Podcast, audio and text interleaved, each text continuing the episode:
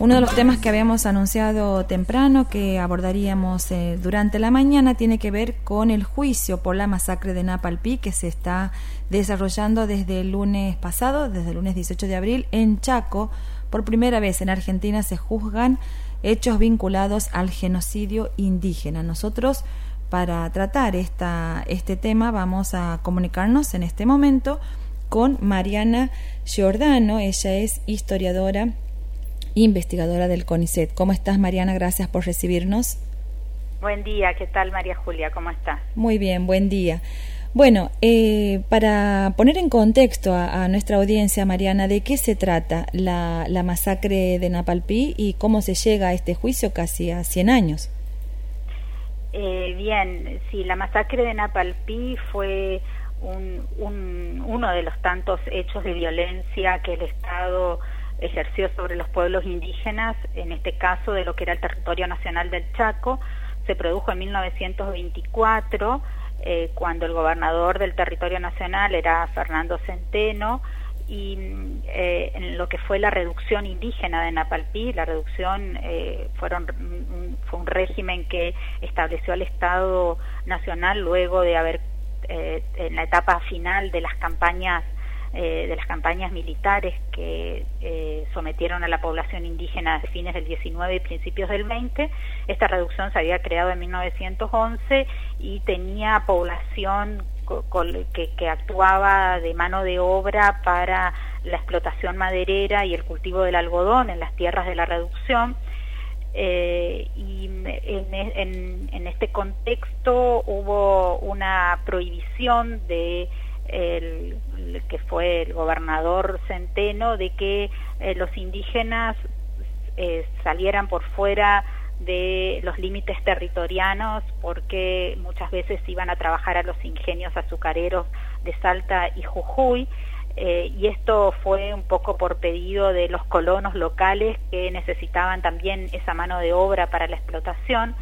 esto sumado a la a, a los, al, a la explotación que tenían los indígenas dentro de la reducción, el pago de, eh, de sus salarios que eran bajísimos en relación a lo que se podía pagar a alguien que no era indígena, la, la, explotación en la que también estaban dentro de la estructura de la, la reducción implicaba que ellos tenían que comprar los víveres dentro de un almacén de la reducción, incluso bueno, que cuando entraban a trabajar a la reducción ya tenían una deuda por los, por los víveres que se les entregaba y los eh, y otras herramientas que se les entregaba al ingresar.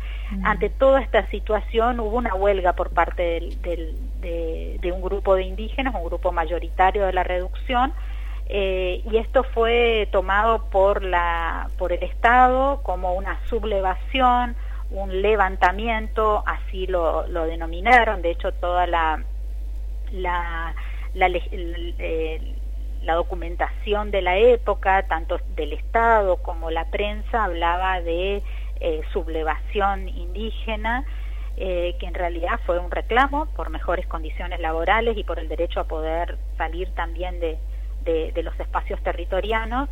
y en ese contexto que se produjo una represión muy fuerte el 19 de julio de 1924, donde si bien este día fue la represión, se, prolongó lo que se denominó una tasa en los, en los meses siguientes de aquellos que lograron huir de, ese, eh, de, esa represión. Y, esto es lo que se conoce como la masacre de Napalpí, que es lo mm. que está siendo juzgado ahora como crimen de lesa humanidad. El objetivo era exterminarlos, digamos.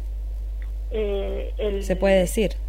Eh, era también que fuera una situación en que, eh, que actuara de, de, ejemplo, que fuera ejemplificadora mm. para posibles otros eh, reclamos eh, laborales de los pueblos indígenas.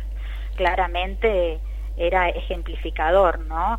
y obviamente para callar a la población indígena y para, para, para que respondieran al sistema de, de, de sometimiento a la que estaban sujetos. Bien, ¿y qué pasó a partir de ahí, eh, después en la historia, cuando se retomó, digamos, este, este tema para que pueda ser, eh, para que se pueda llegar al, juicio actual? Bueno, en realidad hay muchos elementos. En primer lugar, que comenzaron a investigarse desde el ámbito académico, pero principalmente que este hecho fue callado durante mucho tiempo, silenciado por la misma comunidad y que desde hace más de una década, eh, casi dos décadas podríamos decir, comenzaron a haber jóvenes indígenas que, eh, que comenzaron a interpelar a los ancianos, a hacer entrevistas eh, dentro de la misma comunidad y, comenzaron a hacer conocer estos datos y a trabajar procesos de memoria comunitaria, entre ellos Juan Chico, que fue un historiador com que murió el año pasado de COVID. Eh, Juan fue central en todo este proceso de revitalización de la memoria comunitaria respecto de, estos temas, de que se volviera a hablar, ¿no? Y también de eh, comenzar a, a, expandir a la sociedad en su conjunto eh, y, a, instalar en las agendas educativas, eh, mediáticas, eh, el, el, tema de Napalpí, y así es que comienza luego una investigación de la justicia federal, de la Unidad de Derechos Humanos del Juzgado Federal de Resistencia, una investigación y, bueno, finalmente esa es la investigación que en 2014 comienza el fiscal ad hoc con un juicio, eh, digamos, mm, como causa de, lesa humanidad, un juicio por la verdad, con esa pretensión de abrir un juicio por la verdad, que es lo que ahora se está llevando adelante, ¿no? No es eh, un juicio con... Con, condenas. No, porque no hay responsables vivos, ni tampoco es un juicio civil que demande una reparación económica, para nada. Es un juicio que lo que se busca es que eh, la población indígena, pero la sociedad en su conjunto, conozca qué es lo que ocurrió eh, y que y que se que digamos que, que posibilite también eh, que, que se conozcan otras cosas que pueden llegar a aparecer después de otras de otras masacres, porque esta es una, pero en, Chaco existieron otras también. Bien. Y en tu caso, eh, Mariana, ¿cuál es el aporte desde la, desde la investigación científica que haces a esta causa? Sí, bueno, yo trabajé varias cuestiones, pero principalmente te puedo decir tres, tres cuestiones. Una que fue el análisis del discurso periodístico en torno a la masacre, eh, qué es lo que la prensa trabajaba y particularmente hizo un aporte documental de un diario El Heraldo Chaqueño, que fue el primero que hizo una investigación independiente y que un año después de la masacre publicó un número especial sobre Napalpí, donde no solamente narra los hechos, sino pone en cuestión lo que eh, la prensa eh, había la, manipulación discursiva de los diarios territoriales y, nacionales y la connivencia entre prensa y Estado. Eh, también da cuenta de todo lo que fue la logística estatal para la acción represiva y la caza posterior a, a julio de 1924 ubica a todos los actores y los roles y las responsabilidades que tuvieron por complicidad o por responsabilidad, ¿no? Vecinos, agentes estatales, bueno, y además, obviamente, la policía, pero, pero también vecinos armados que, que colaboraron con, con las fuerzas de seguridad. Entonces, este es uno de los aportes. Y otro de los aportes tiene que ver con eh, fotografías que se obtuvieron en ese contexto, que las obtuvo un antropólogo alemán y que yo ubiqué en, en el 2009 en el, en el Instituto Iberoamericano de Berlín y estas fotografías, eh, si bien Lechman Nietzsche, que es este antropólogo, se sabía que estuvo porque el Heraldo y muchas otras fuentes de la época lo ubicaban en la reducción, eh, eh, recién aparecen estas fotos en, cuando yo las, las traigo y las comparto con la comunidad en el 2009 en el 2010 se comparto, lo comparto con la comunidad y ahí hay otro elemento que aporto y que es la recepción de estas fotos y cómo estas fotos también eh, pasan a formar parte de todo lo que es la, las respuestas de la comunidad a esta problemática y el desempolvar el tema de Napalpí particularmente yo esto lo trabajé con Juan Chico, este historiador com que yo comentaba antes. Sí. Entonces, eh, dentro de estas fotos también está la del avión, la famosa foto del avión que sobrevoló el espacio donde se encontraban los Eso quería preguntarte. Buen día, María Sergio Salerno te saluda. ¿Cómo estás?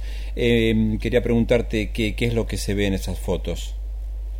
En esa foto se ve en realidad un ambiente de, tranquilidad y de paz. Eh, que las fotos fueron obtenidas en, en, torno a los edificios de la reducción. Eh, los, los, indígenas en huelga estaban a unos 10 kilómetros de ese lugar.